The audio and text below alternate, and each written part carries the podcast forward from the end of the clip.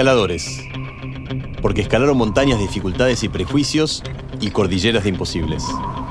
Y escaladores también porque lograron escalar su idea inicial. La empresa que acaba de reemplazar a Yahoo en el Nasdaq 100 vale más que la mayor. Se llama Mercado Libre. Mercadolibre.com, un sitio de internet. Una idea siempre es importante. Pero mucho más importante es ponerla en práctica y hacerla crecer. Aún en contextos que parecen adversos. Escaladores es la historia de gente que piensa que sí puede. Llegar a la cumbre no es solo tocar la cima, es disfrutar competir en lo más alto con los mejores del mundo. Esta es la historia de Mercado Libre, contada en primera persona por sus protagonistas. Esto es Escaladores. La construcción de Mercado Libre en Argentina equivale a la de los 10 principales centros comerciales. Mercado Libre. Congratulations.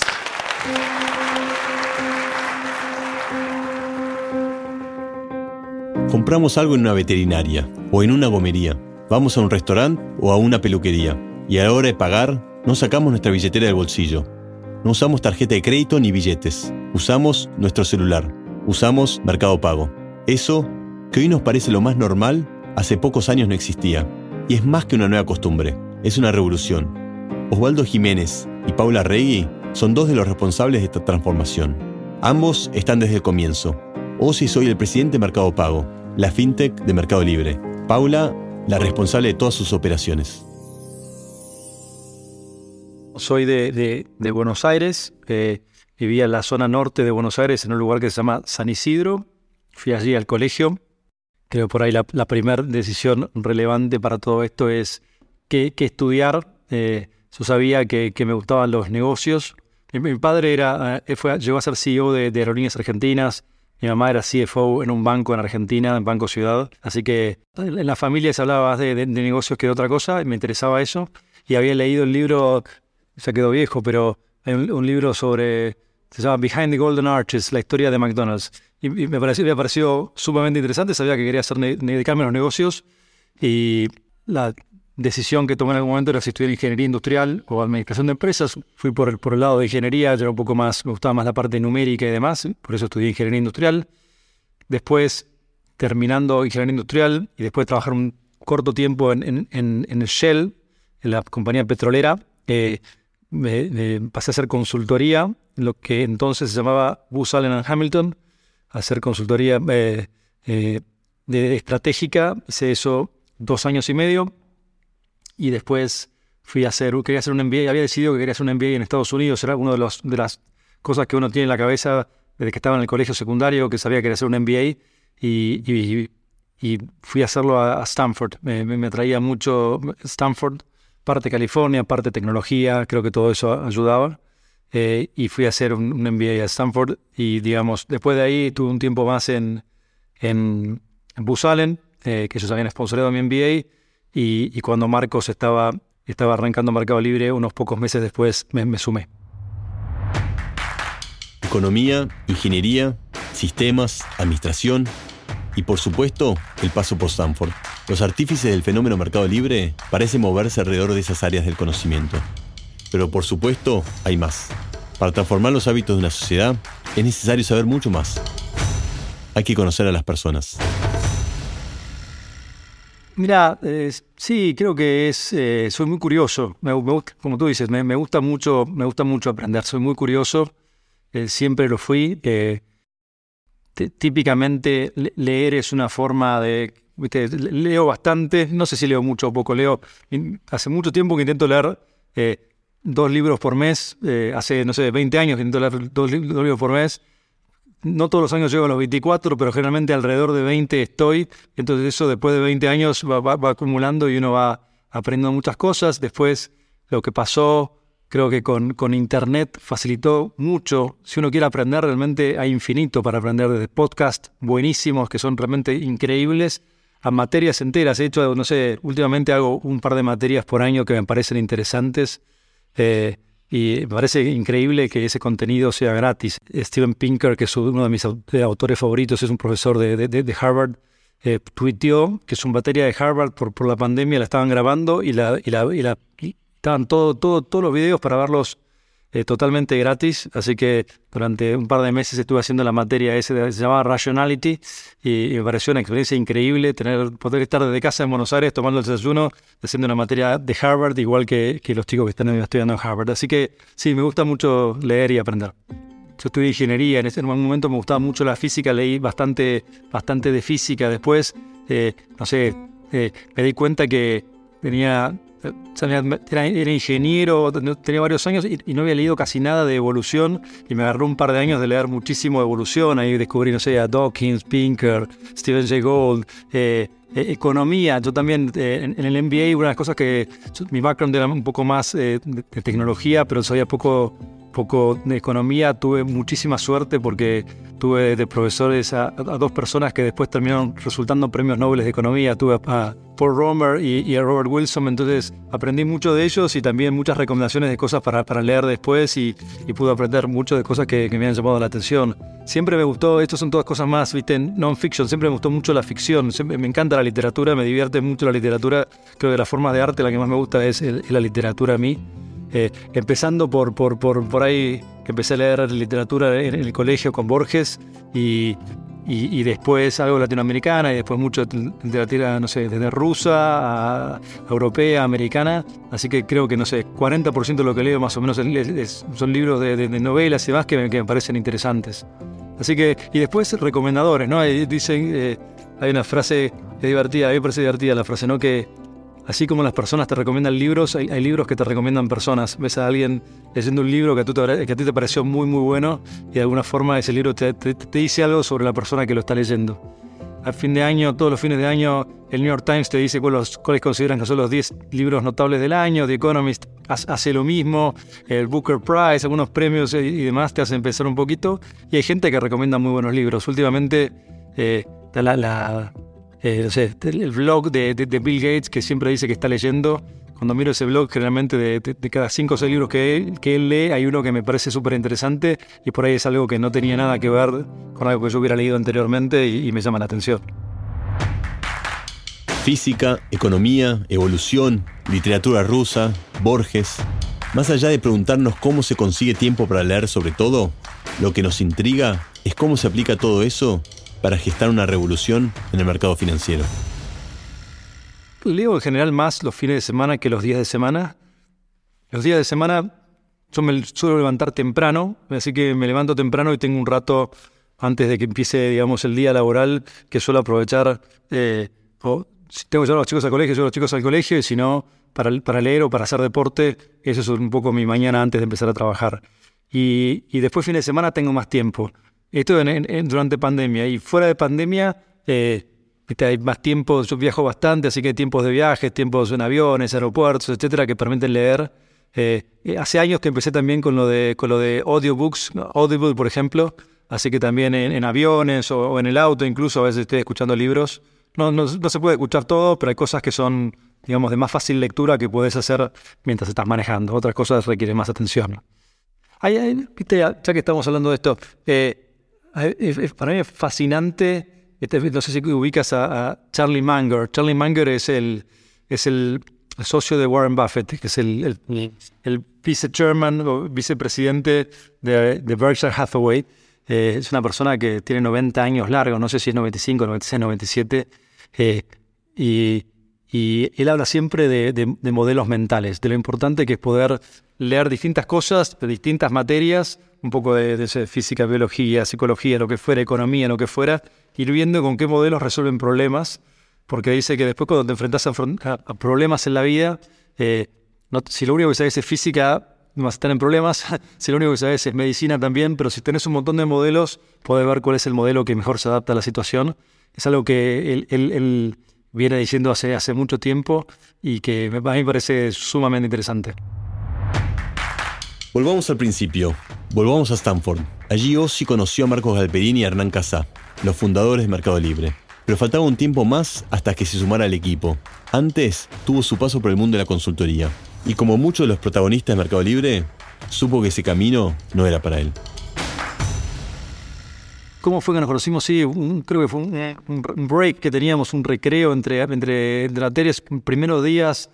él e hizo el MBA un año después que yo, son dos años el MBA, yo lo hice del 96 al 98, él lo hizo del 97 al 99, y uno de los primeros recreos nos, encontramos en, mi, clase, éramos cinco argentinos, en la de él eran tres argentinos, en un momento dijimos, uy, coincidimos todos, nos presentamos, empezamos a, conocernos, eh, y después empezamos a tener actividades en conjunto, ¿no? Desde, algún partido de fútbol hasta hicimos, me acuerdo, hicimos un, viaje, de, estábamos en, en Sanford, estás a, cuatro horas más o menos de auto de, Lake Tahoe, así que hicimos un fin de semana de esquí de argentinos, nos fuimos los, ocho, los que estaban con, su mujer o, novia, fueron con su mujer o novia, pero básicamente los ocho argentinos esquíamos juntos un fin de semana y así fue como empezamos a, conocernos más. Regreso a Argentina, yo me había pagado el, MBA en Bus Allen, así que vuelvo a trabajar con, con Bus Allen. Eh, esto es mitad de 98 empieza a ocurrir en paralelo todo el boom de Internet, ¿no? que después llamó el, .com básicamente, pero el, primer boom de, Internet en esa época, la verdad que en Stanford, yo siempre digo, aprendí un montón de cosas, pero lo más importante es que durante dos años nos metieron en el cerebro, el vaso está medio lleno y hay que emprender, ¿no? Así que viendo eso y viendo lo que estaba pasando en Internet, yo estaba convencido que era eh, una oportunidad única para que, que, que Internet iba a cambiar el mundo. Entonces yo estaba trabajando en Busalen, empecé a ver muchas opciones de, emprendimientos de Internet. En algunos que estaban eh, empezando a avanzar para sumarme a ellos o arrancar alguno por cuenta propia. Y, en paralelo a todo esto me encuentro con, Marcos y con, y con Hernán Casar. Primero hablamos porque el, primer CFO de Mercado Libre era alguien que estaba haciendo el MBA con ellos un año después que ellos. Y en el verano vino a ayudarlos a empezar todo y después se iba a terminar el verano y iba a volverse a al MBA, hablamos, le dijeron, mira, nos vamos a quedar con, sin CFO, puede llegar a interesarte. Le dije, sí, hablemos. Y después esta persona decidió, con, mucho criterio, abandonar Sanford y quedarse como CFO. Así que siguió él por un tiempo más. Después, dos años después, volvió y, terminó el MBA, pero siguió él por un tiempo más. Y después, por ahí, Mercado Libre tenía un par de meses. Me lo, me lo encontré a Marcos en un evento social y, le dije, che, eh, me sigue interesando, me, interesa mucho Mercado Libre, me parece eh, súper interesante lo que están haciendo. Si, si ves que hay oportunidad, avísame. Y una o dos semanas más tarde me llamó y me dijo que eh, estaban empezando, estaban, Mercado Libre está empezando la expansión internacional, entonces que necesitaban un, head para, para, Argentina, un country manager para Argentina y alguien que se ocupe de lanzar algunos países. Eh, nos pusimos de acuerdo y, yo ahí poco tiempo después comencé como country manager de Mercado Libre en Argentina y abrí, que no teníamos oficina entonces, abrí Chile y, Uruguay. Eh, eso fue lo que hice el, principio, básicamente. Argentina, Chile y Uruguay. Mercado Libre nunca fue pensada como una compañía local y parecía avanzar a pasos acelerados. Todo el mundo sabía que Internet iba a cambiar los negocios. El problema es que nadie sabía cómo, ni cuánto tiempo tardaría en hacerlo. Por ahí, en ese momento, si, ves todo lo que estaba pasando en Estados Unidos, por ahí hasta incluso todo el mundo pensaba que esto iba a ser incluso más rápido de lo que terminó siendo. Por ahí menos profundo, pero más rápido de lo que terminó siendo. Pero que realmente el hecho de que básicamente todas las computadoras del mundo pudieran estar conectadas entre sí, iba a facilitar muchísimo las cosas, ¿no? Eh, antes de eso, no sé, querías algo necesitabas infinitos intermediarios para cualquier cosa. Querías reservar un hotel porque te ibas de viaje y, querías que ir a una agencia de viajes, o llamar por teléfono a un hotel, o mandar algo. Querías suscribirte a una, revista americana o de otro país, tenías que mandar algo con, tu número de tarjetas, después te llegaba por correo. Eh, una, las compras por catálogo eran, eran un incordio. Realmente eh, eh, todo, todo, todo podía facilitarse mucho si las computadoras empezaban a hablar entre sí, ¿no? hacía varios años que ya veníamos trabajando en Busalen, yo entré en 94 en Busalen y ya teníamos email en ese momento que podías hacer emails internos y externos, que parece una antigüedad, pero era, era toda una novedad poder mandar emails para alguien que estuviera fuera de, tu organización. Eh, realmente, eh, claramente achicaba mucho las distancias. Eh, entonces, creo que para, mí era, era, claro que había una, persona, un, un, graduado de Stanford, que era un venture capitalist, que, que fue muy, muy, muy famoso que se llama John Doerr, fue uno de los primeros inversores en, Google, por ejemplo. Y John Doerr en ese momento eh, tenía acuñó una frase, o dijo una frase que fue famosa, esta frase tiene más de 20 años, que decía, eh, que Internet era the largest legal creation of wealth in history, que, que, que lo dijo hace 20 años y si miras la capitalización hoy de, de, de, Amazon, Apple, eh, Facebook, eh, Netflix, etcétera, etcétera, sin duda fue exactamente como, como él dijo. Pero era una oportunidad, claramente iba a haber un, antes y un después para mí de eso, que, que, que, el, que el, mundo de los negocios iba, se iba a poder hacer de otra forma, básicamente. Al principio, parecía que la estrategia de mercado libre era ocupar territorios y poner un pie en todos los mercados. Y cuando una organización se expande por tantos países y tantas culturas diferentes, lo primero que necesita es un lenguaje común. Y en los primeros tiempos, ese lenguaje era el de Stanford.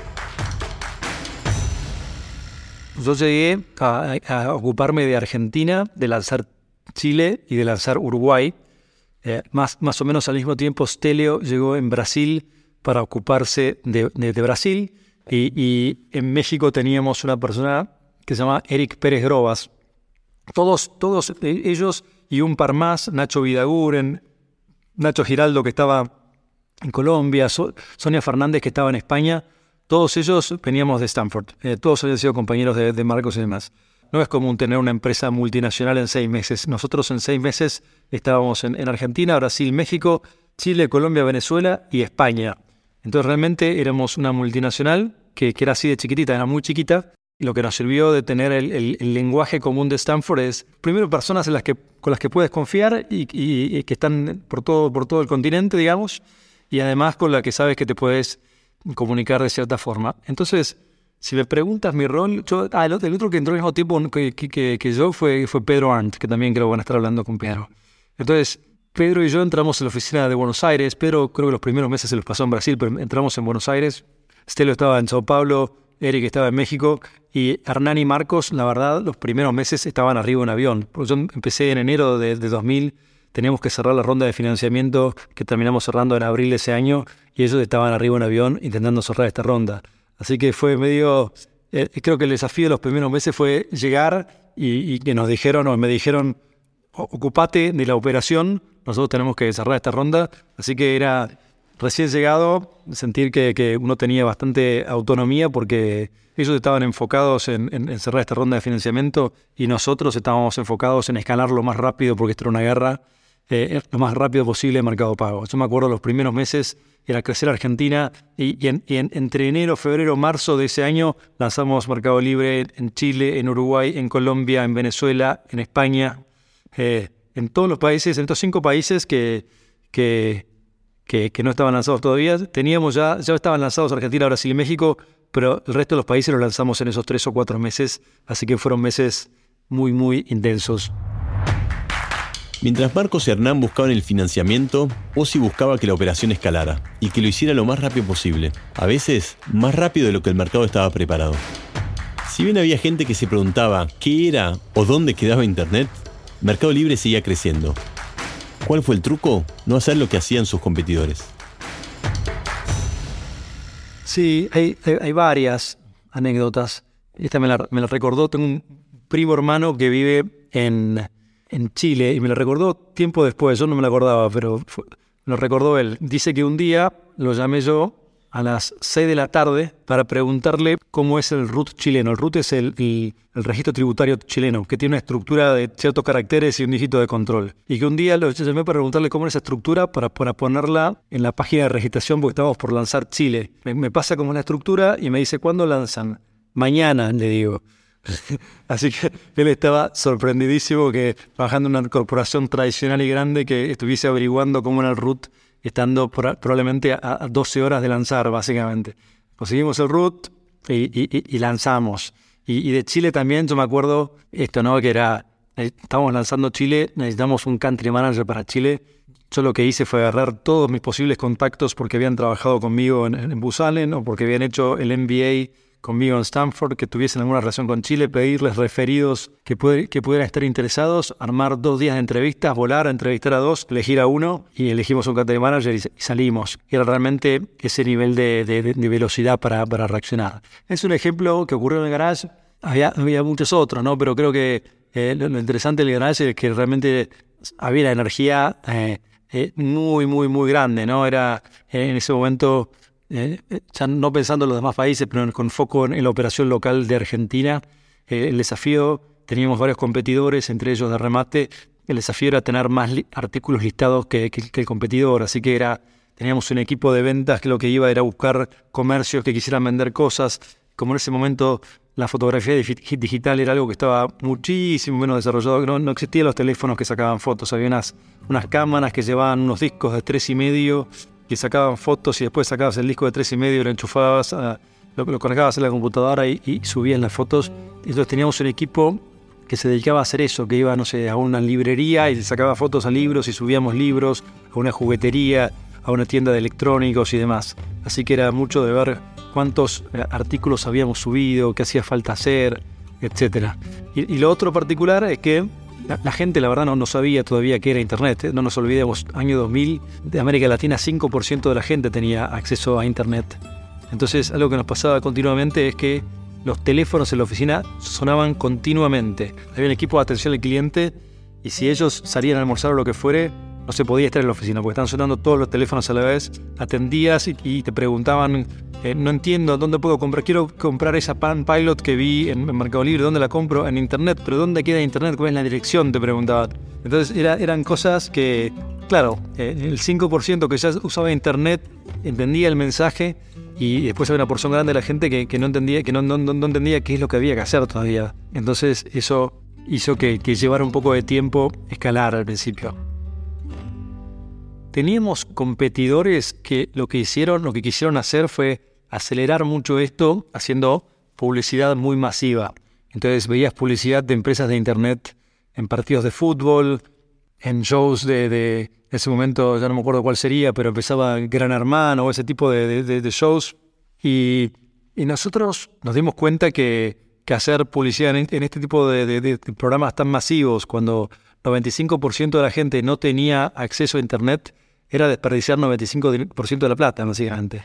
Que tenía más sentido gastar la misma cantidad de dinero o un poco menos de dinero, pero hacer toda la pauta en, Internet. Entonces, estábamos hablando únicamente a gente que ya estaba en Internet. Y creo que eso fue fundamental en nuestra estrategia, es enfocarnos en la gente que ya tenía internet y ver cómo hacemos para aumentar la cantidad de usuarios de Mercado Libre y después ir acompañando el crecimiento primero de internet, después de, banda ancha básicamente. Los servicios eran dial-up, no, no había banda ancha, entonces, entonces esto fue pasando en la medida que fue conectándose la gente en los trabajos, en las universidades y después en, conexiones hogareñas. Pero el, factor que hicimos bien nosotros fue darnos cuenta de esto, de que no había que gastar tanta plata en publicidad masiva y dedicar esos esfuerzos a hacer publicidad puramente online. Truco, fútbol, asado. Las celebraciones no eran grandes. Lo que sí eran grandes eran los desafíos. Para que Mercado Libre funcione bien, hacía falta tres cosas. Uno, tener suficiente escala para poder juntar compradores con vendedores, que era lo que empezamos haciendo. Es decir, tú querías comprar una, cámara digital, contra quien te la pudiera vender y viceversa. Y, pero después había dos desafíos más. Eh, que, que, fuese a comprar, le pudiese pagar al que quería vender, que no era nada fácil en América Latina hace 20 años, cuando los vendedores no tenía posibilidad de aceptar pagos con tarjeta de crédito sin la tarjeta presente, eh, sí, o sea, sin la tarjeta enfrente de ellos.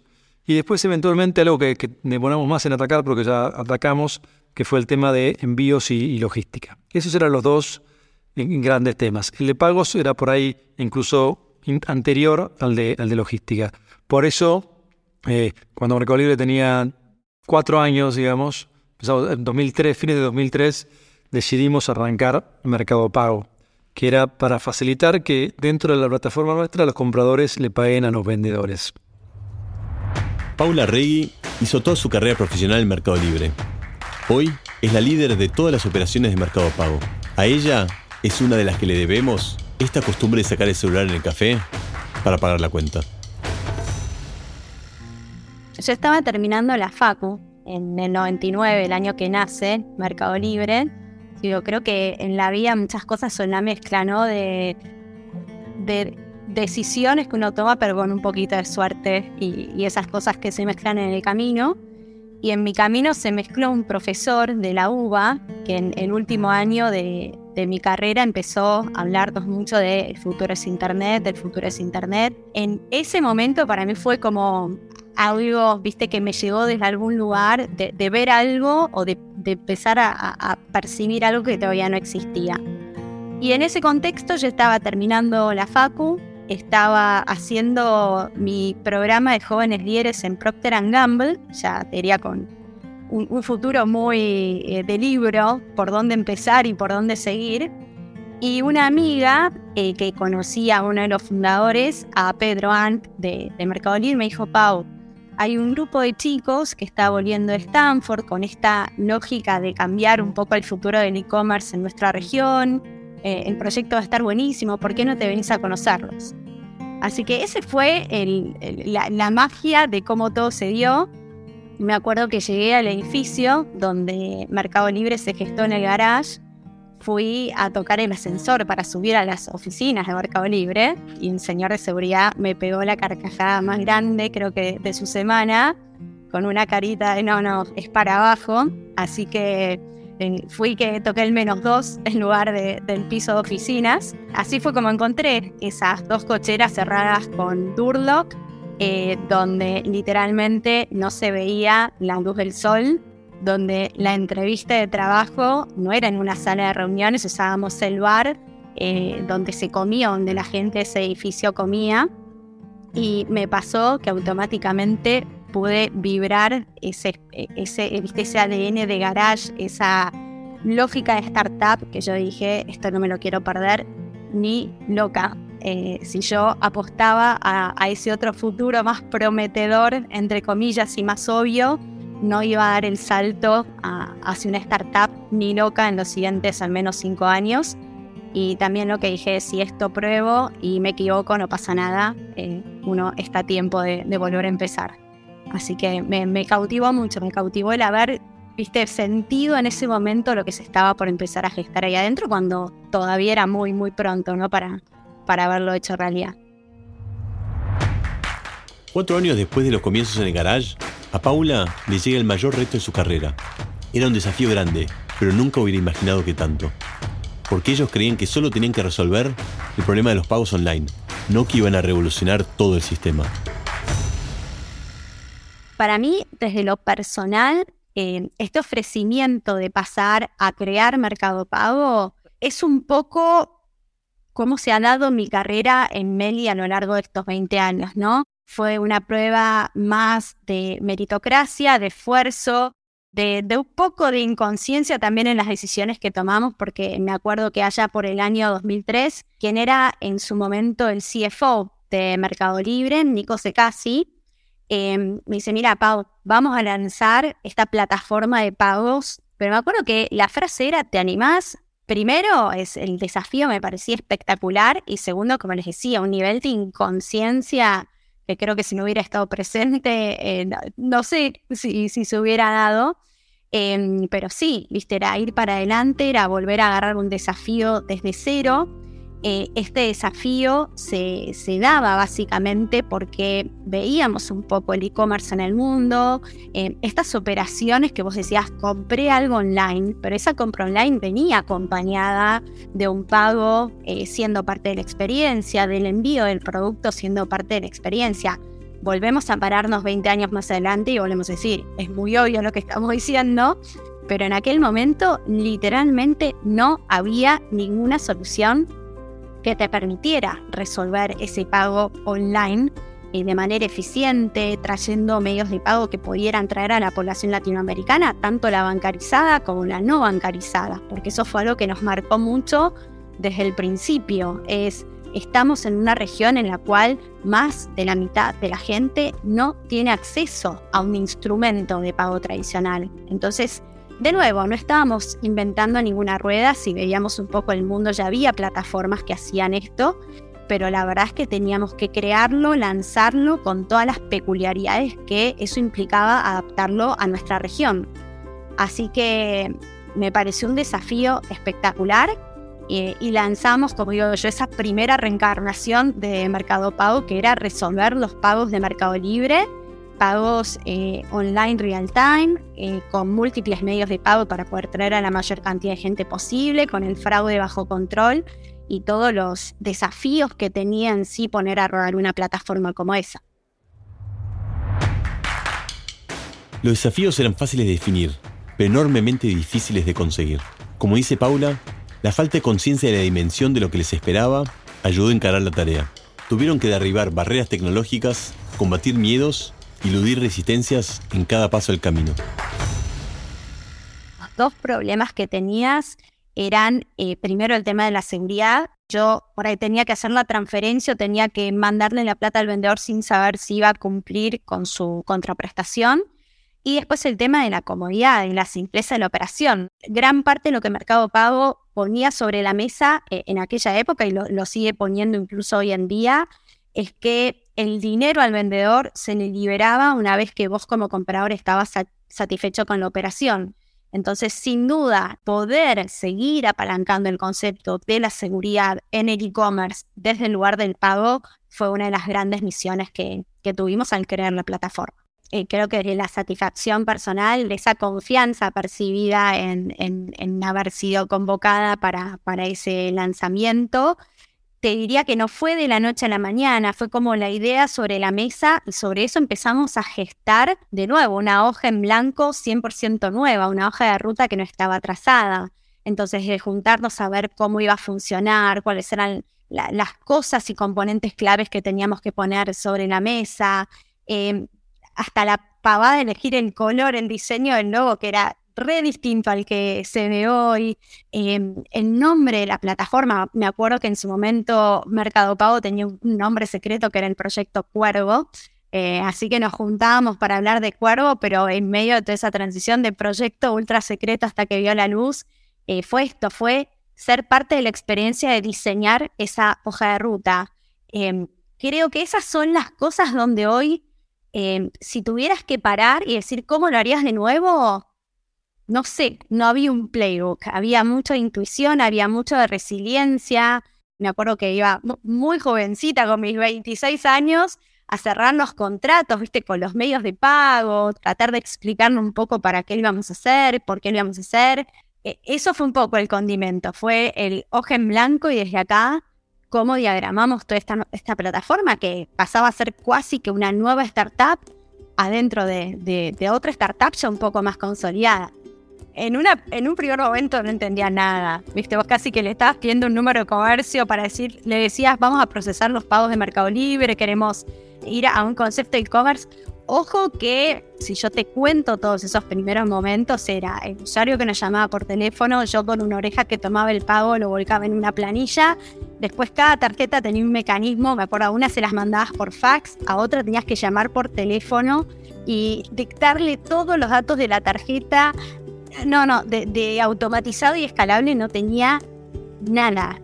No sé si se acuerdan, como cuando te pasaban la tarjeta con la maquinita para, para que, alguien te, te, pague después todas esas ventas no presenciales. Es como que la tarjeta no presencial empezaba a cobrar de nuevo vida con nuestro procesamiento. Había mucho de televentas, me acuerdo, estaban televentas y nosotros Así que les diría que la trastienda de aquella época y la escalabilidad es cómo, pudimos escalar esa operación tan precaria eh, fue también a costa de, de mucho esfuerzo y mucha inventiva.